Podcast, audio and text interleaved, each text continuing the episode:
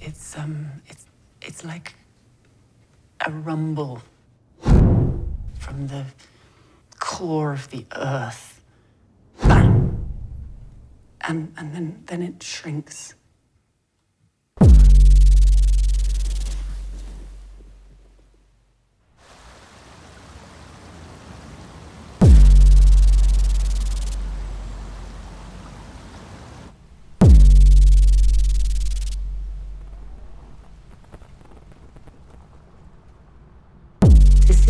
is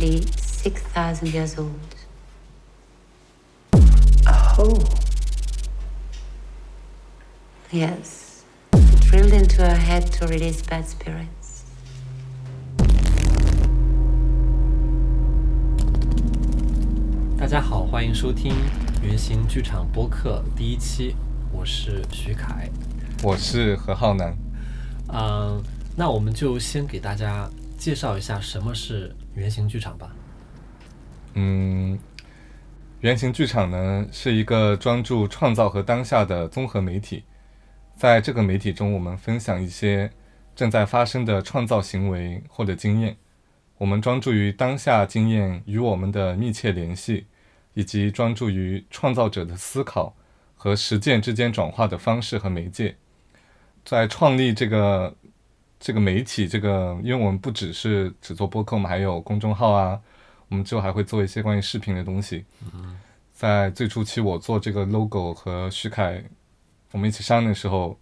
我就在想，我希望原型原型剧场电台呢，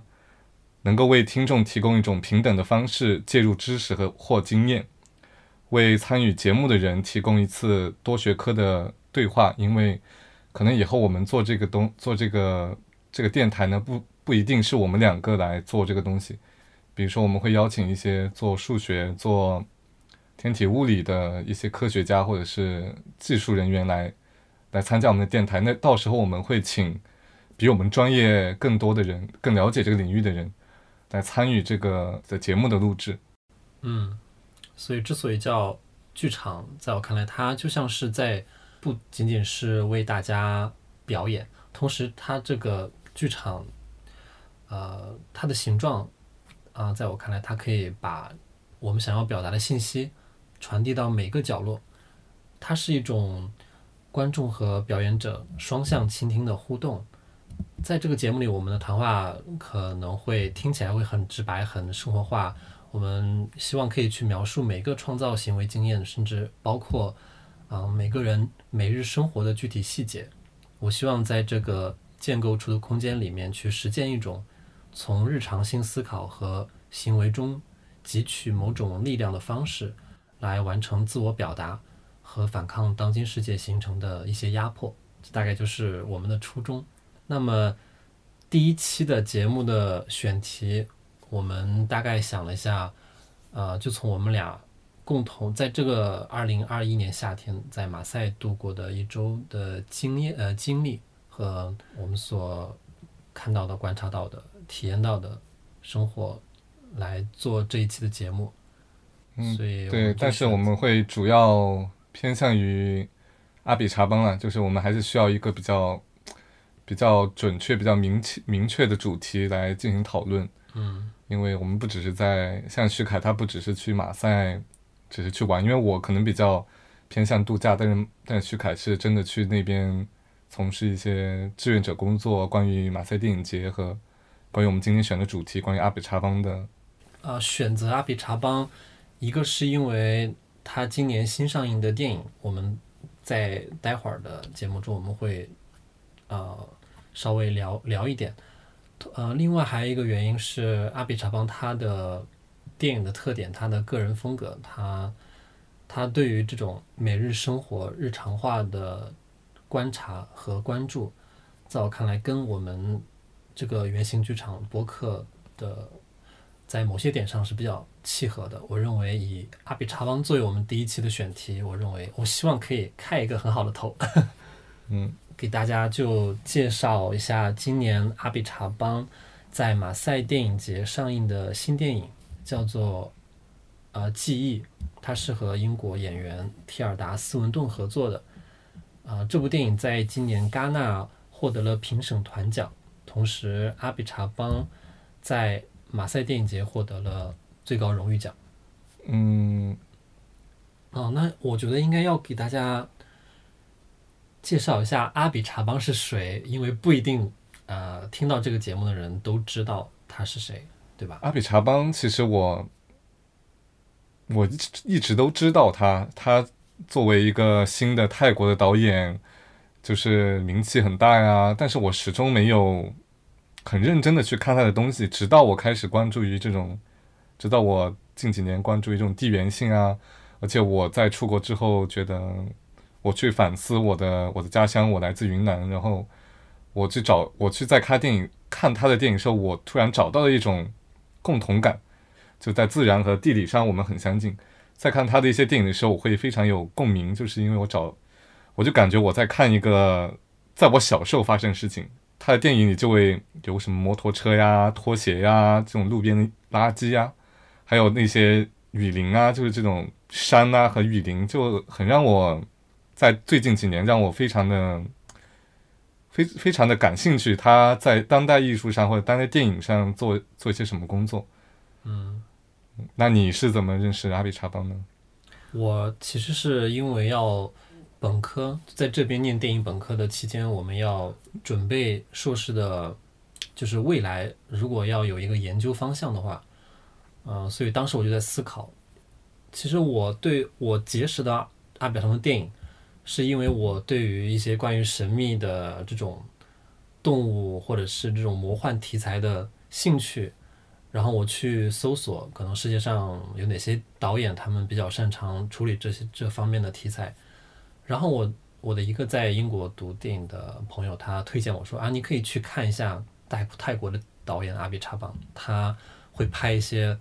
很玄幻、很奇妙的故事。然后就因为这个原因，我就看了他，呃，首先是他零四年获得戛纳大奖的《热带疾病》，所以之后我就一步接着一步，就是能找到资源电影，我就一步步看下来。之后我觉得，嗯，我希望我能够就是呃，在我硕士的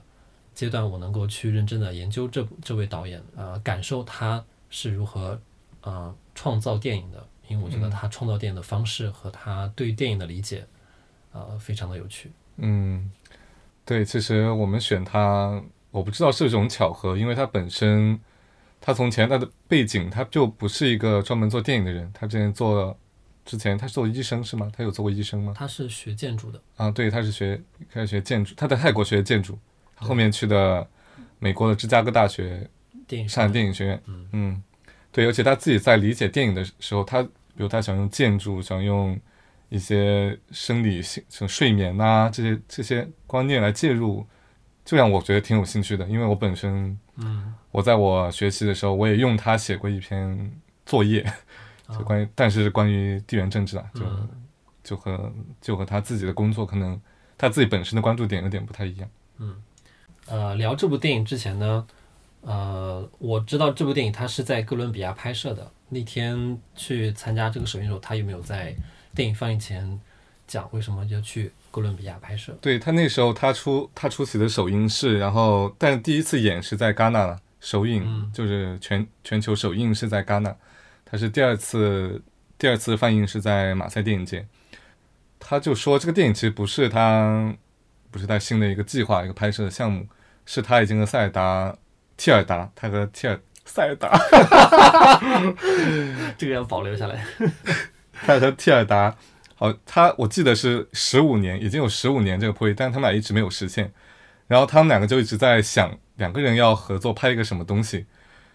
然后，但他们两个想，他就说，就是他们既不能在泰国拍电影，因为因为阿比查邦就是因为拍泰国出名的，也不能在英国拍，他们就想选一个第三国家去拍这个电影。然后他们俩，我不知道是谁，他们俩谁做决定，他们俩就决定要去哥伦比亚这。距离英国和泰国特别遥远的地方拍，具体原因他也没有说。可能哥伦比亚的森林给阿北这方一种对，但是相似感嗯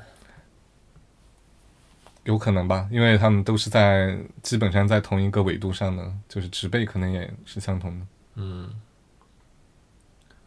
那么，呃，这部电影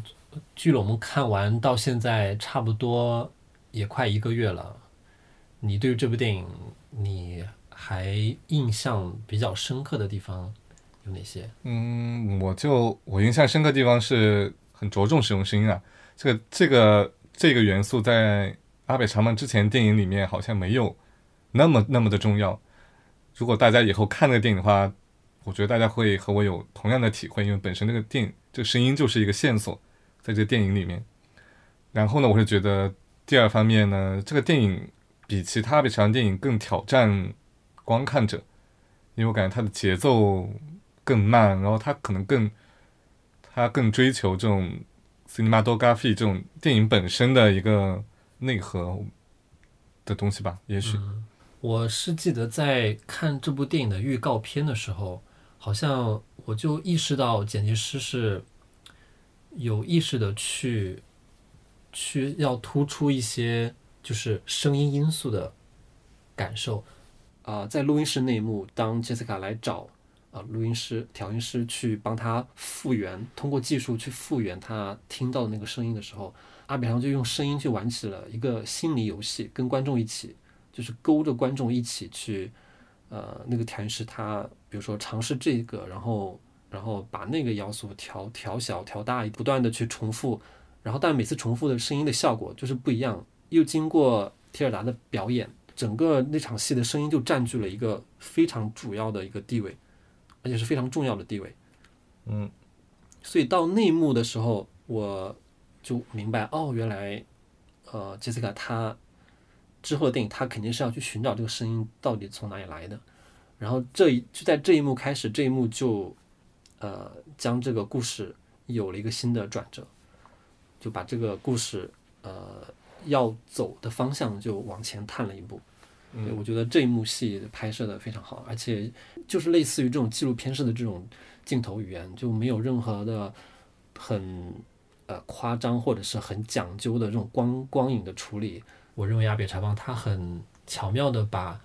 声音它如何作为一种介质放置到推动故事的一种线索里面。非常的棒，就是让我的整个注意力跟他的表情是一样，就是我跟他一起在回想这个声音到底是什么样，让我觉得哇，我第一次觉得我跟这个电影同步在一个时刻里面，这种感觉很奇妙。所以这场戏包括后面后面的一些戏，我们就不剧透了。就是总之这些，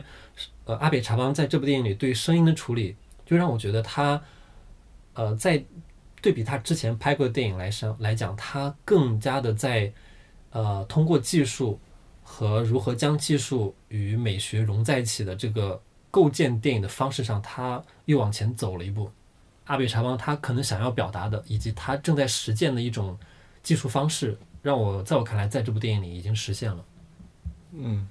但在我看下来，我还是觉得他其实就算他换去了他去了哥伦比亚，但是他的个人风格或者是他一直工作的主题还是没有变化。在电影上，他处理的还是关于。像人与森林啊，然后就是本土文化呀，还有人类现代人类和人类祖先的这种联系。嗯，这一次他用的是记忆作为切入点，他把记忆作为一种可以一种流动性的东西，可以在人与人或者是时间，我们从祖先和现代人之间的可以传递的东西。但是我觉得它本质上还是和他从前做的没什么。真的，它的主题上、概念上没有很多的改变。到到了，他还是习惯性的用一种我们怎么说呢？一种超现实主义的元素加在一种现实主义的手法里，就就给人一种什么感觉？就他想他制造一种诧异、一种惊异、一种在这个电影里，因为它本身叙事方法又是非常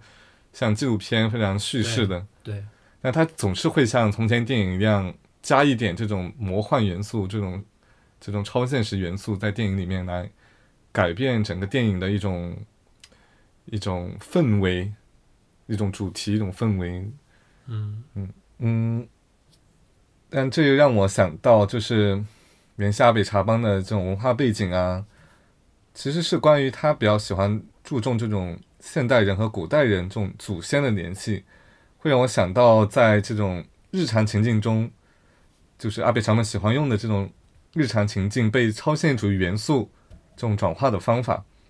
其实，在佛教、印度教这种东方的绘画或者是文学当中，它就有一一个降临主题，就是关于比如说像像观音啊，或者是湿婆呀，他们降临到人间，化作一个人的形体来做一些日常的行为，但最后他总是会在一个时刻来彰显一种圣迹，彰显一种超越日常的一种力量，来改变这整个故事。就它就已经不是一个关于村妇、关于这种日常生活的故事，它转变成一种神学、一种宗教的故事，就让我想到这种这种手法的一种联系。这种手法，嗯，在阿比查邦或者在这种宗教的宗关于宗教的绘画这种艺术上有这种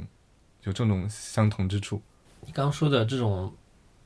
转化，阿比沙邦他是如何通过这种看似很简单的，呃，就是不经意间的这种转变，但是突然间这个电影的基调就感觉不是纪录片式的那种真实的感觉，他的手法让我让我很入迷。就比如说在《梦幻墓园》里面那些沉睡的士兵。呃，就据说这些士兵他们一直在沉睡，一直在做梦，他们的灵魂被困在一个地方，在某些特殊时刻，他们的灵魂其实会苏醒，或者说是被某种东西唤醒。当时我记得有一个镜头，就是在夜晚很安静的呃病房里面，十来个沉睡的士兵，他们的床边都是有那种会发光的二极管。啊，这些发光的二极管，它的颜色突然间，仅仅是这个颜色的变化，让我们就感觉到好像是有什么事情发生了。然后到最后，这个灯光的颜色又慢慢的平静下来，慢慢的淡下去，感觉这些灵魂好像来过之后又走了的感觉。你刚才说让我想到那种亚洲关于亚洲恐怖片里总是那个蜡烛，它就可能以前也是受制于技术影响。他有时候不拍鬼，没那么多经费，嗯，做化妆啊，他就会用这种蜡烛呀、香呀，作为用这种日常物件，就那那个竹叶那么摆动，嗯，就会在一个没有风的地方就摆动，他就会用这种日常生活这种异化来展现这种超验经验，就让我很觉得很有意思。嗯，那嗯，对，刚刚提到了睡觉。呃，当时当时看这部电影的时候，你有睡着吗？我差点睡着了。就像我最开始说的，他的新电影比较挑战观者，特别是在那时候，嗯，在马赛电影节第一场的时候，人非常多，而且外面马赛非常热。我们进去的时候就排长队，到了座位之后就马上坐了下来，就开始看电影。然后我朋友在我旁边，他睡了又醒，醒了又睡，就有很多次这种。这种情况，我下半部分我我可能睡着了一下，但那一段戏我真的是觉得太太容易让人睡着了，我就不说是哪段。你们就我开始的，我是在电影节最后一天赶上了这部电影的放映的第二场，那一场也是在下午两点钟，而且也是一个很小的咖啡厅里面的一个唯一的一间呃影厅。到后面有一场戏就是发生那种，好像是灵魂。连接两个灵魂连接的时候的那种感受，也是那种半睡半醒的状态。但是反而在我结束这部这部电影走出电影厅之后，其实我当时有一种很不一样的感觉。你刚才说的让我想到阿贝查邦，他说就是看电影就是睡觉，就就像你刚才说，就你说你半梦半醒，你可能还是会知道电影发生什么。阿北查邦是不是故意想让人睡要睡着睡不着，然后让大家和这个电影若即若离的这种感觉，然后最后吓大家一下？因为它里面有一个地方会很吓人，我感觉，嗯，就是故意把这些睡着的人吓醒。其实这样我想起如何看电影，如何有效率或者正确的，就是因为总是有一些话术想要去，总是那电影要刺激我们，你知道，它总是有一个我们是。被动接受的，我们要被刺激的对象。对，因为本身观看电影，在我来讲就是一个非常个人的一个非常私人的一个活动，所以其实没有一种就是建议或者说有效的方式，说你应该这样看电影，或者你不应该这样看电影。就可能你自己在当下你感觉是什么状态，然后可能哪怕你睡着了，哎，无所谓，就是在那几个小时之内感受到一切你能感受到的东西，让我让我觉得可能在电影院就是这样一种，呃，很不一样的地方。可能去电影院谈恋爱是吧？只是它的附加，对对，这这很明显了，就是它的附加的功能。是，所以好歹就是比可能比电影节的这种要评审团要轻松太多了。这些评审团可能我在做，对我在做志愿者的时候，基本上没你还没说，你还没说你在马赛电影节做什么呢？哦，我这次去马赛电影节，我就是申请了一个志愿者，原因其实就是因为阿比查邦，我就是奔着阿比查邦去的，因为他要在他的电影放映的当天上午有一个大师课，然后呢，志愿者是可以免费去的，所以我就报了这个志愿者。基本上我的工作我是被分配到一个小影院里面负责接待，而且我想说，对志愿者的待遇是很好的呀。这个电影节，我们有免费的酒可以喝，然后有免每天有免费的一顿饭，只要是在工作之余的时间都可以去免费看电影，所以我认为这个工作很棒。嗯嗯，哦，对，刚刚说到，对我我大师课，大师课，对你有大师课，对，这个大师课就是研究他了一年之后，终于有机会亲眼见到他的本人站在台上跟我们讲讲述他的关于他的成长、他的电影拍摄的经历，以及他对于电影电影行业未来的发展的看法，听到了很多他他的想法，但是同时我又不感到很吃惊、很惊讶，因为他所讲述的关于他对于建筑的热爱，他对呃对电影的热爱，他因为他父母在从事医院的工作，所以他对医院的病人，他对医院走廊那些等待病人所产生的一种，他对于时间呃时间所带来的一种快慢的这种感觉，以及他呃对于他童年生活的那片森林，然后因为这些森林里面那些传说故事，他就由此对于这些泰国的这些神话、泰国的佛教历史等等感兴趣，以及他对于呃越南战争对于这些战争中间他所感受到的一些关于民族主义啊，嗯，关于反共的这些浪潮的这些看法，其实这些都是我去年一年通过自己的阅读这些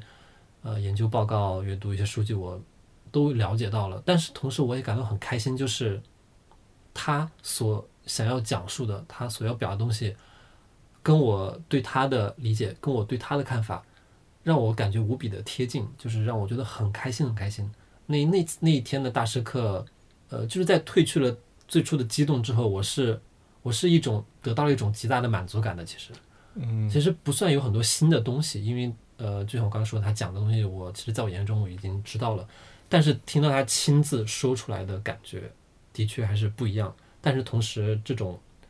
这种嗯这种熟悉感，让我让我觉得我跟他的距离很近，尽管他不认识我，但是让我自己很开心。嗯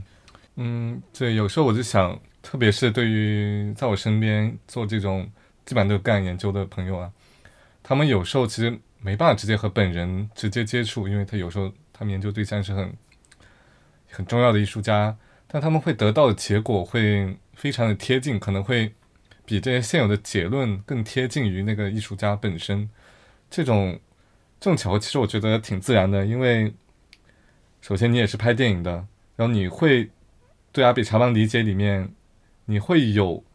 你自己就是关于电影实践的一个经验，比如说他他的拍摄方式呀，然后他他为什么做这个蒙太奇的方式呀，然后和你的自身的专业经验有很大的共鸣，然后更我们更广的来说，因为我们都是个体，我们多少面对的这个时代同样的社会身份问题，虽然每个社会每个社会之间会有很多具体的问题，但是如今不同的国家的社会政治结构其实很相近，这也许就是我们常说的能够感同身受啊、共鸣啊、同理心啊。怎么说？我们现在是一个全球化的世界，有时候我他们面所面对的问题，我们是能够从正面、反面，或者从不同的面能够了解到的。就因为去年的泰王嘛，就是有反泰反泰国王室的运动，然后我就是因为因为本身我理解到他的电影里面对于这种对于他自己的立场，关于政治立场，我就有一天就不知道怎么就看他的网站，然后他就发布了支持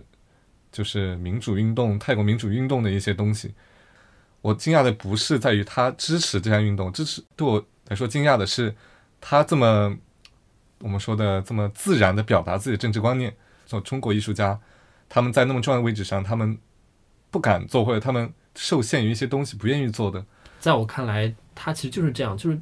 他往往其实他拍摄的影片的故事，他选的题材，他选择如何去拍摄，这些呃角度思考方式已经是带着他的政治立场的。其实，因为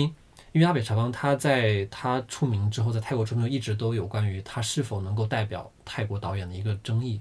就是究竟他拍的电影。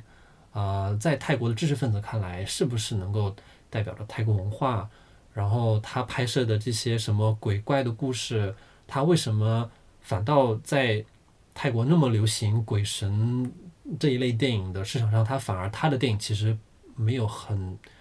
很广泛的走向泰国大众？就是从从一个商业角度上来讲，他本身其实也不是他的电影，首先不是有一个明显一种商业电影的一种特质在的。然后，关于他究竟能否代表泰国，或者他是否是他的泰他身上的泰国性究竟有多大？还有为什么要去强调这个泰国性的这个问题？在很多我之前看到的一些关于研究民族主义在泰国电影的民族主义和这种市场经济里面的一些研究里面，就很多人都拿这个导演来做例子。但其实往往就是往往就是你看他的电影，他真正拍摄的东西就是。泰国人民最普通的这些村在乡镇里面发生的故事，这些年轻人、这些老年人他们所经历的呃事件，哪怕从电影从电影角度看，它可能是有一个离奇的走向，但是跳脱到这个电影之外，他拍摄的这些最日常性的东西，它其实恰恰就是这个阿比查邦他想要去关注的。他想要去真正去拍摄什么是泰国人的生活，就是他通过一方面是通过这些纪录片的手法去展现，另一方面他从这些啊这些古老的传说、这种佛教文化、这种民俗习惯里面去取取材，呃选题的范围以及他的着眼的手段，呃可能就是他表达他的政治观点的一种嗯手法和他的方式，嗯嗯。其实也就是，其实也是接着你的话来讲，这些就是怎么说，就是一种无声胜有声的感觉，你能你能理解吗？就是，嗯，我知道，但是，但但当然，同时他他他是在很明显的表达的，比如说他的网站上，他是直接去拍他拍摄的，在那个民呃广场上人山人海的这种民主运动的，他而且他在推特上就是一直都在，虽然我看不懂泰文，但是他。在那段时间，他一直很频繁的发一些呃呃文字和一些跟一些演员在民主运动的合影啊。他的他的表达，他的政治表达其实是很很怎么说？在我觉得他很自主性，就是他他知道他想要在电影上，就是单从电影创作上，他知道他想要他想拍什么，他喜欢拍什么，他其实是不会顾及到呃。泰国就是电影审查制度的一些威胁。嗯，他自己说他的团队就就很个人化团队。对他知道他想要，然后他会运用到他身边的一些朋友，呃，以及他能够用到的一些资源去拍出来。在这个电影行为之外的一些，他做装置艺术，他做这种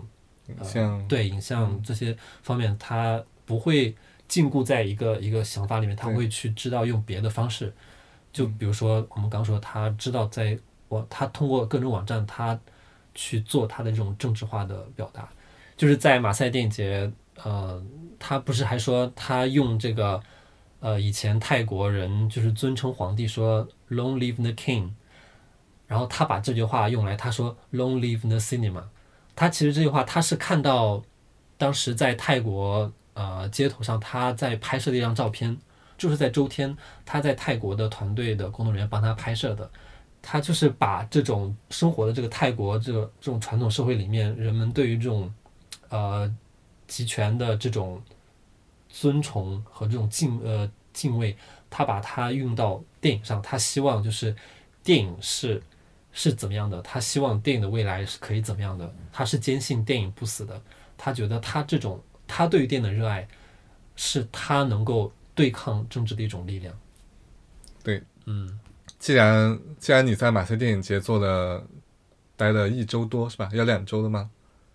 一周多吧，嗯，九天。那你可以向大家介绍一下这个马赛电影节，因为阿比查邦本来就是从这个电影节出来的，而且今年是三十二周年，三十三十二届是吧？对，在马赛电影节也播了基本上阿比查邦所有所有职业生涯目前为止的所有电影，关于短片及长片都播了。但是我自己也不是非常清楚，就是已经有的戛纳，其实因为马赛和戛纳只有两个多小时的车，就我就很不就不清楚为什么有的戛纳还要有马赛电影节。嗯，你可以简单向大家介绍一下这个在国内估计不是特别多人知道的电影节。相比于戛纳电影节，马赛电影节的主旨，它也许就在于去寻找、去挖掘年轻的导演，呃，这种世界、世界、世界性的导演，然后他们拍摄的影片，很多时候都是纪录片，但也有一部分是纪录片加虚构片，或者很少很少是虚构片，在这个电影节上啊、放映出来。有没有什么具体例子？今年在戛纳你看的比较，除了阿比乔曼之外，比较惊艳、惊奇的纪录片？呃，有我看到的一个纪录片，也其实那个不单单是纪录片，它更像是虚构片和纪录片的结合，就是两条美，就是美人鱼的美人鱼的地质学的这部电影。对啊，我想起来了，我看了海报，那个？嗯，对，对嗯，听这名字就觉得挺带劲。对，因为徐凯是主要是去工作的，我去其实主要是去旅去玩的就是因为因为遇上了阿比查邦，我去看了这个首映式，去看了这个首映式。除了这个阿比查邦和马赛电影节，我是非常喜欢马赛的，嗯，为什么？因为马赛是一个非常不正规的城市，是一个不像法国的城市，非常有地中海风情。然后它的风景和它的是住在那里的人一样，就是很很很野。嗯，对，是我去，我是从呃布列塔尼地区呃坐火车一并到马赛的，就下了火车就立马一种一种热风，就那种热风，而且是很很炽热的，撒哈拉沙漠的对，四面，八方向你扑来的感觉，就整个街道看上去都是，呃，都有一种颗粒感，你能体会到那种感觉吗？然后就拜占庭的那种马赛克的嗯这种地中海的感觉。对，，很燥热，因为那些阿拉伯。老老港的人特别多，然后特别嚷嚷嚷嚷，各种做生意的，因为特别是他的声音也，对，马赛声音也非常的特别。马赛要么在城区就是一些做生意的人，他们就不像其他法国城市就会比较安静，马赛就一定要叫叫嚷嚷，然后开车不按规矩来是乱按喇叭。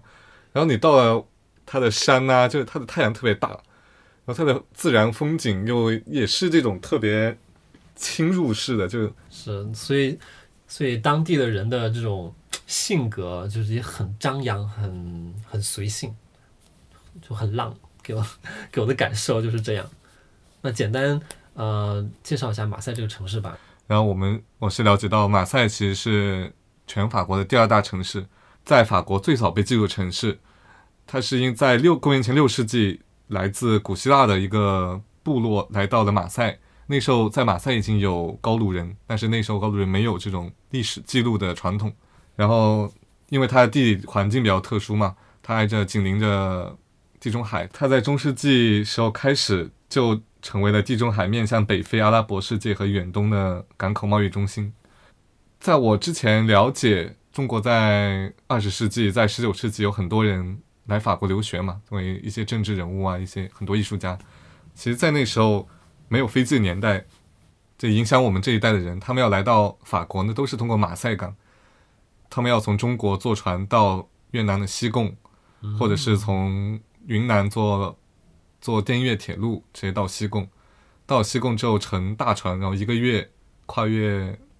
跨越印度洋，然后到了地中海，然后到马赛，马赛就是他们第一步踏上法国的城市。对，而且就因为这么多元的文化，它是一个港口城市，马赛其实很早很早就已经融入了很多元的文化，关于嗯，摩洛哥的阿尔及利亚，阿阿尔及利亚，然后还有阿拉伯世界，还有一些远东的文化可能西班牙会有一点，因为毕竟是嗯。深嵌在马赛的这个土壤里面了。但对我们来说，我是非常喜欢的，它的自然风光很漂亮。如果大家以后有机会到马赛，一定要去，一定除了城市之外，一定要去马赛的蔚蓝海岸国家公园，那边有非常漂亮的，那边有一些非常漂亮的地中海的小湾，就在法语里面叫 Galank。它特别之处在于，它的一面是一陡峭的悬崖，然后另外一面就直接升到了海里，就会有很多这种陡峭的岩壁，然后有很多小沙滩在岩就是悬崖峭壁之间。好，那么关于马赛，关于阿比查邦，嗯、我们就暂时聊到这儿。对，以后我们希望也还能有机会再做一期关于马赛的节目，因为我们那边也有很多艺术家朋友啊，嗯，然后我们也有很多人文地理非常吸引我们的地方。嗯好，那么这期播客的内容呢，就到这里结束了。好谢谢大家。的收听。